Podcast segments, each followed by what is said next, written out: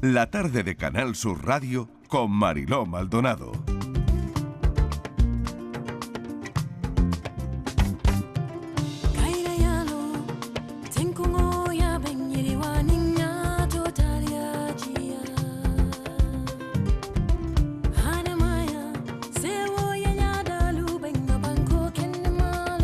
Cuatro y 16 de la tarde.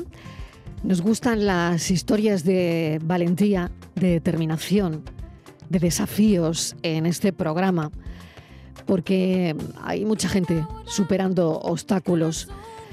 Y hoy tenemos una historia, porque entre esas historias de superar obstáculos, de valentía y determinación, pues se encuentra la de un inmigrante que lucha incansablemente por abrirse camino, un camino nuevo, en un país nuevo, un camino que está llamado a superar barreras, pero con ganas de ayudar. Y les cuento por qué, verán.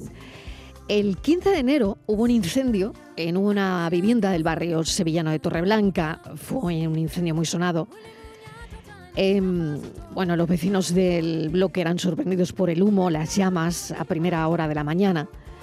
Hubo confusión, miedo, incertidumbre y mucha gente vivió unos momentos difíciles, ¿no?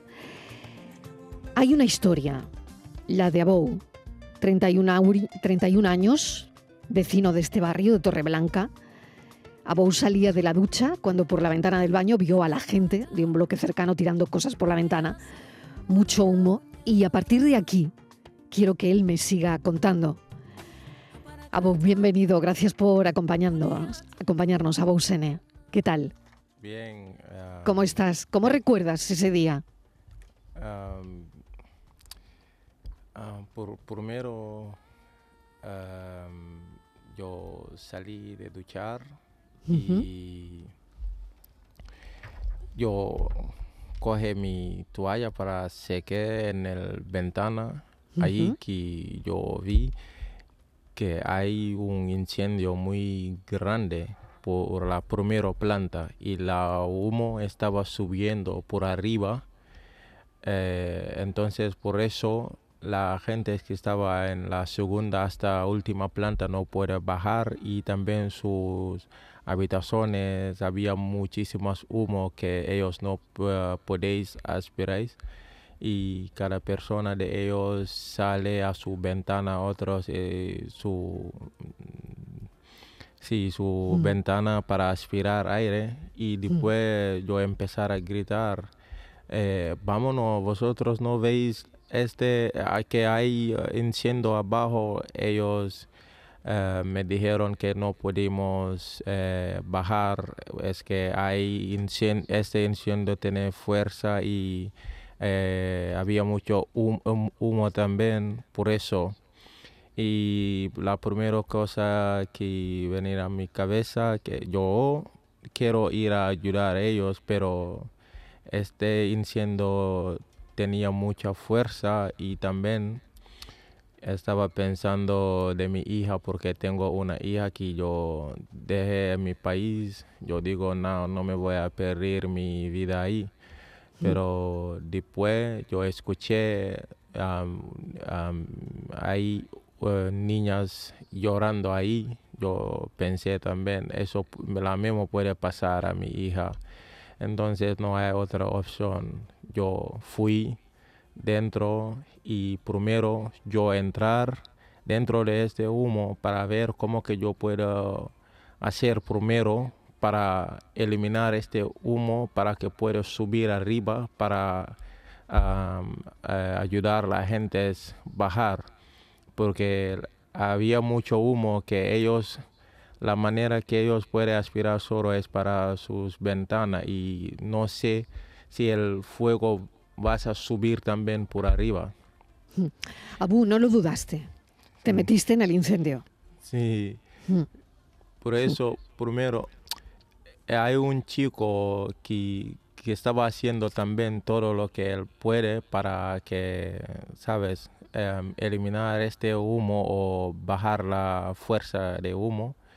Y yo venir con él y eh, porque yo hice el curso em, formación eh, básica de marítimo. Cuando estás haciendo este curso hay que hacer curso de bombero.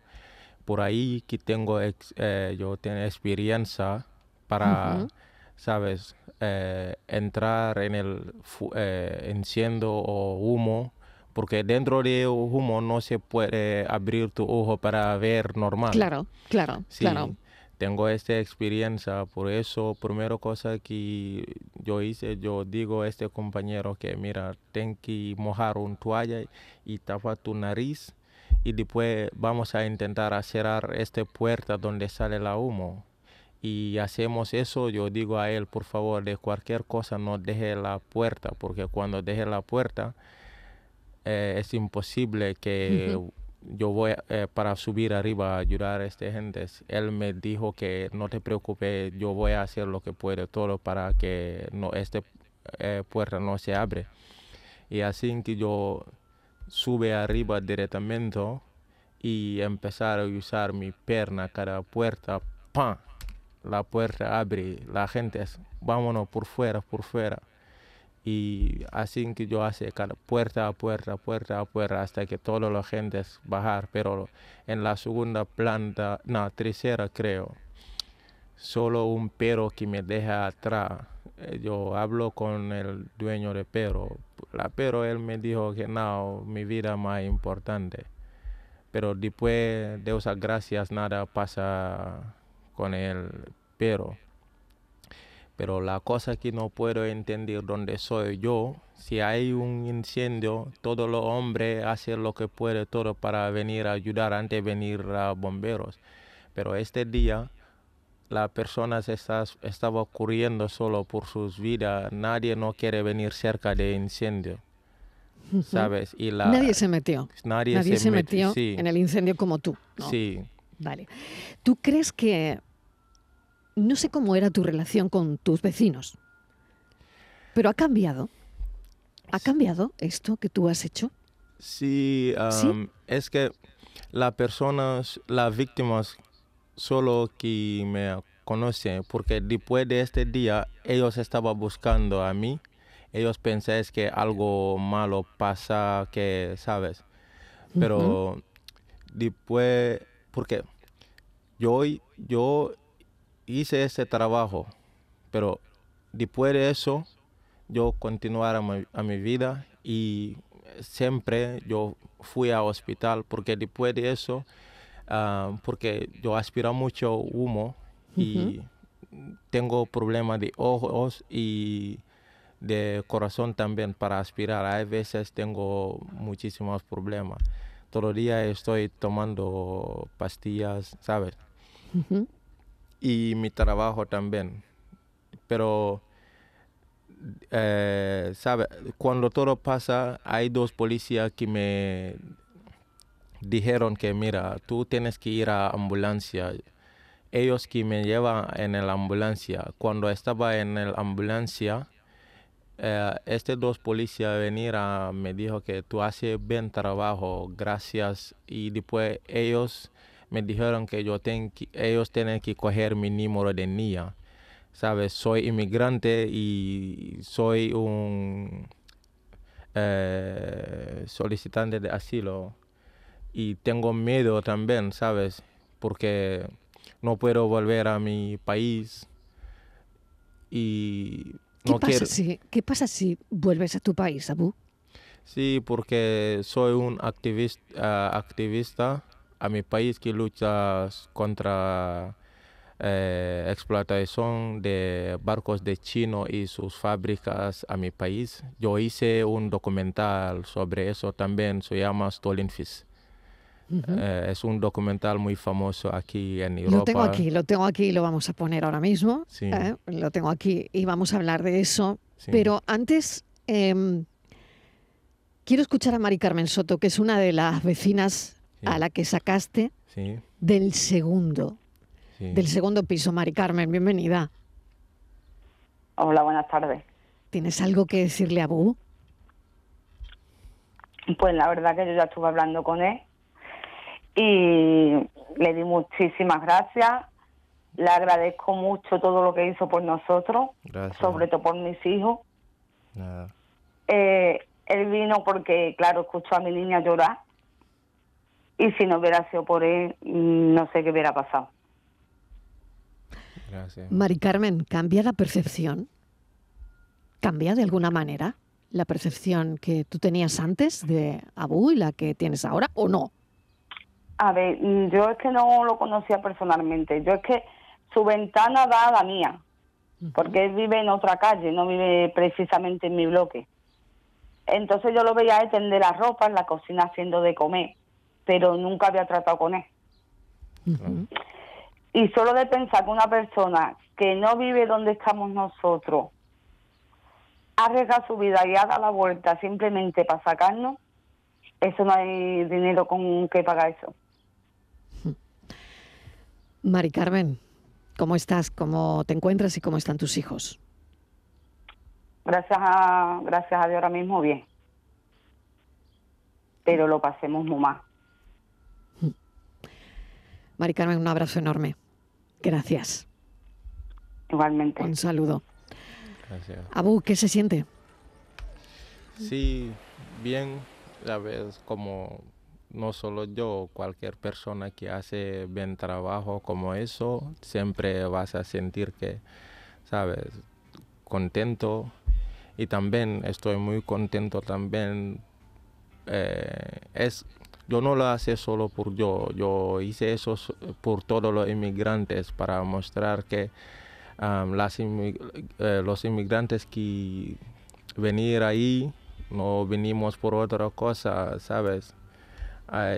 Cada persona, eh, ¿cómo puede decir? ¿Sabes? Es importante para recibir inmigrantes porque, mira, soy inmigrante y yo, ah, no sé cómo se dice en español, risqué mi vida para salvar, vida? sí, para, sí, para salvar eh, eh, gentes de este país. Entonces, sabes, la gente es tener que cambiar la manera de ver a inmigrantes, pero de verdad nunca he tenido problema ahí donde vivo yo en Torreblanca. Yo siento muy bien ahí, tengo buena relación con la gente y también el día que yo fui a casa de María, Mari Carmen, ella me dijo que está, eh, nosotros estábamos eh, buscando de ti, está- siempre nosotros preguntáis de ti, no sé, estábamos pensando que algo pasa porque, ¿sabes? Ellos son buenas gentes, ¿sabes? Esta es una historia de es una historia de coraje, es una Sí. historia de esperanza y es una historia de lucha incansable, porque tú mismo lo has mencionado antes, no puedes volver a Gambia, que es tu país, Sí. porque eres un activista, Sí. activista político. Sí. Vamos a escuchar parte de este documental, Stolen Fish.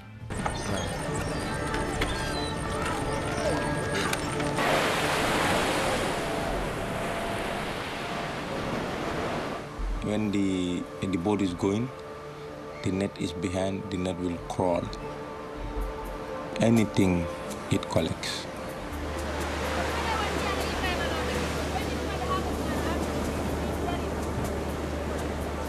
na ñin min jette ñin mbatata bake. Ñin tata ba kono ibi kan je soto. Ibi kan je soto. What 30 boat can fish for a month, the Chinese will come for one day and I was thinking a lot that if I sell my boat, I then at least try elsewhere like Europe.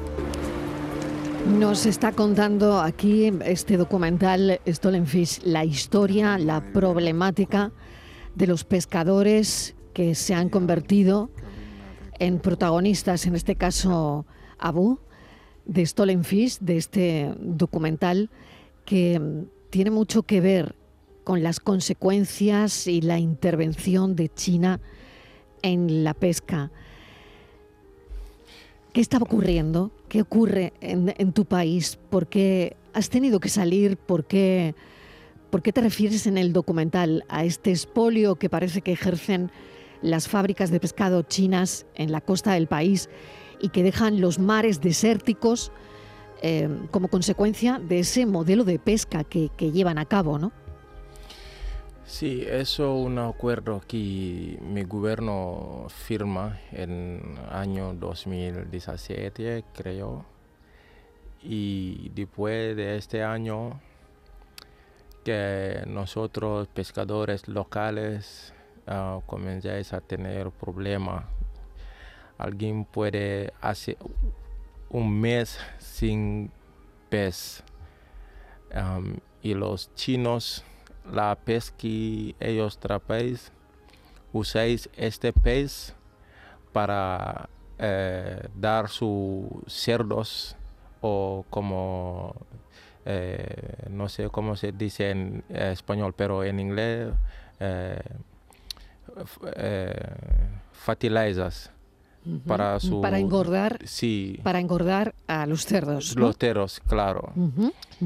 Y este pez que la gente locales, nuestras madres, eh, sabes, tienen que usar para comer y ellos usan eso por animales o por fertilizar.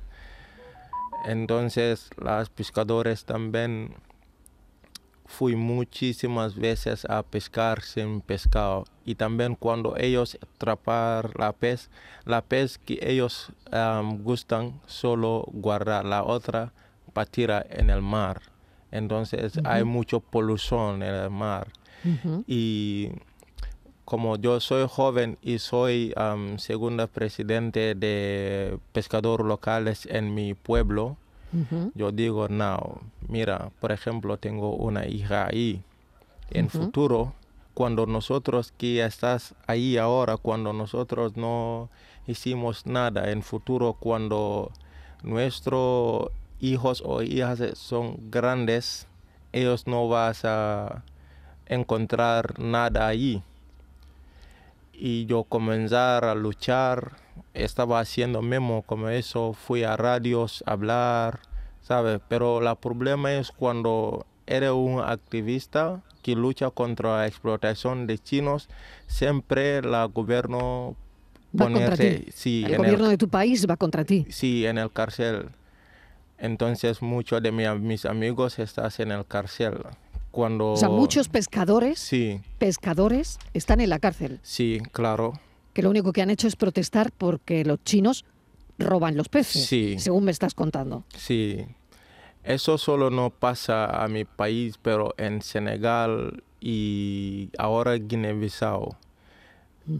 es, es, esta cosa es muy duro. Hace muchas veces que yo tenía problemas con el gobierno, ¿sabes? Entonces, al final, cuando yo digo, no quiero perder mi vida y también quiero que en futuro para ver mi hija y sabes la única opción es solo para salir en el país. En el documental yo dice eso que las cosas son muy difíciles. Estoy pensando en futuro para vender mi patera y pagar por camino de Europa para ir ahí a continuar lo que estoy haciendo, luchar para mi país, porque lo que Chino, eh, China está haciendo no solo en Gambia, pero en África es muy mal. Por primero ellos van a prestar mucho dinero que tú no vas a poder pagar al final. La única cosa que tú vas a hacer es solo la, eh, eh, cosas naturales, recursos naturales que tú tienes eso solo que tú tienes que dar latino, por ejemplo, madera de bosque, eh, eh, oilo crudo, ¿sabes? Abu, ¿y has vuelto a pescar? ¿Aquí? Sí. estoy pensando de volver a pescar porque ahora estoy trabajando en un restaurante hamburguesía, se llama eh, Burger Food Pond ellos que engañar la mejor hamburguesería de España en 2023, Bogra Food Pond. Sí, estoy trabajando ahí ahora.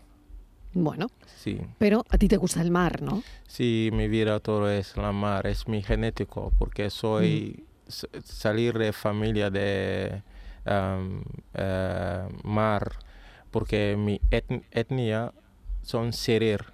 Serer. Nos vivimos en el islas y siempre pescáis, solo pescar, no conocemos nadie, nadie solo pescar, pescar solo. Hay que decir que Abu está amenazado por gente de su país que recibió dos ataques después de grabar este documental y que viene acompañado por María José García de CEAR. María José, vaya historia la de Abu, porque no solo es que se mete en el incendio em, que hubo en, Torreblanca, en, sino que también, eh, bueno, pues hay una historia detrás tremenda, ¿no? pues una historia de lo que está pasando en su país, ¿no? Sí, Marilo, la verdad es que todas esas reivindicaciones ¿no? que él dice eh, que hizo en su país, todo eso pues tuvo su, su respuesta ¿no? y fueron respondidas con amenazas, con agresiones, ¿no? Él nos contaba que, que él pues llegaron a buscarlo, que se lo destrozaron todo, que, lo golpearon, que en fin, eso, eso él lo ha contado y, y es el motivo ¿no? que lo empuja a, a, dejar su país por la situación que se le presenta, aunque sabemos porque lo conocemos ya, ¿no? E, ese espíritu que él tiene reivindicativo, él estaba reivindicando, luchando ¿no? por las generaciones que vienen pero al final se encontró con esa situación y, y se tuvo que ir, como, como tanta gente y lleva, bueno, es solicitante de asilo, todavía no, no tiene resuelta su, su solicitud. Y bueno, una historia más, creo que hace un año exactamente veníamos también a, este mm. espacio contigo, mm. Eh, mm. también con un chico solicitante de asilo, también creo que era del barrio de Torreblanca, buenos chicos que, que tenemos allí. Y, y, bueno, la verdad que cuando nos enteramos de, de esta historia, cuando conocimos a Mari Carmen ¿no? y nos lo contaba tan agradecida, pues decíamos, eh, es importante no también sacarlo porque, porque bueno, la emoción de Mari Carmen cuando me lo contó a mí al menos, digo, me puse en contacto con él, yo lo conocía desde hace un par de años y, y ya pues estuvimos hablándolo y él tiene, como tú dices, pues su historia detrás que, que es muy dura, muy complicada. Os agradezco a los dos. Eh, por supuesto, María José, a ti por hacerme llegar la historia, hacernos llegar esta historia, que, bueno, es una historia con, muchísimos componentes y hemos querido trasladarla a la audiencia de la tarde. Abu, te deseo lo mejor, te deseo mucha suerte, porque si yo te encuentro por la calle, sé que eres una persona que se enfrenta, pues primero a la barrera del idioma, a la barrera lingüística, después a la adaptación de una nueva cultura, después a las dificultades de encontrar un curro, después a las oportunidades. En medio de todo eso, hay un incendio en el que tú das la vida por la gente, prácticamente, ¿no? Así que esta historia es un recordatorio, ¿no? De la capacidad de sobreponerse a lo que va mal, como es tu caso, y abrirse camino en un país nuevo. Así que te deseo todo lo mejor.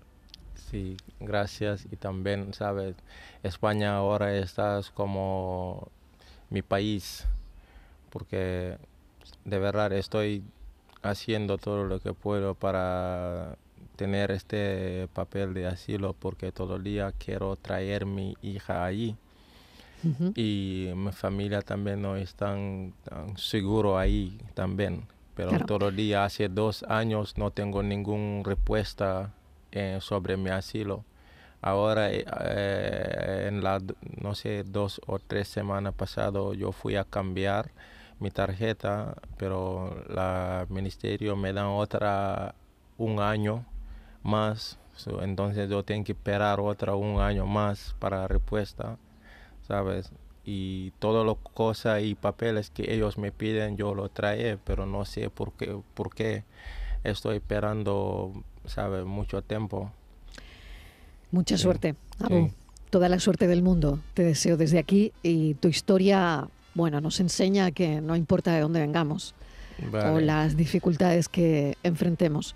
Seguramente que hay una, hay una luz ahí que, se, que brillará, seguro. Vale, y también el documental.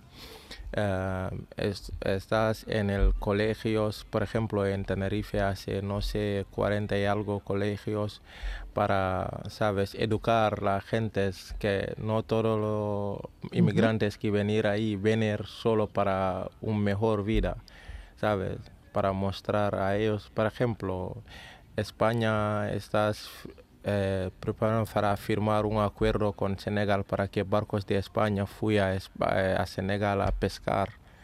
Y España está haciendo todo lo cosa posible para que parar la inmigración, ¿sabes? Abu, Sí. suerte. Sí. Lo tengo que dejar aquí. Gracias. Gracias. Un beso, cuídate mucho. Adiós. Gracias. Chao.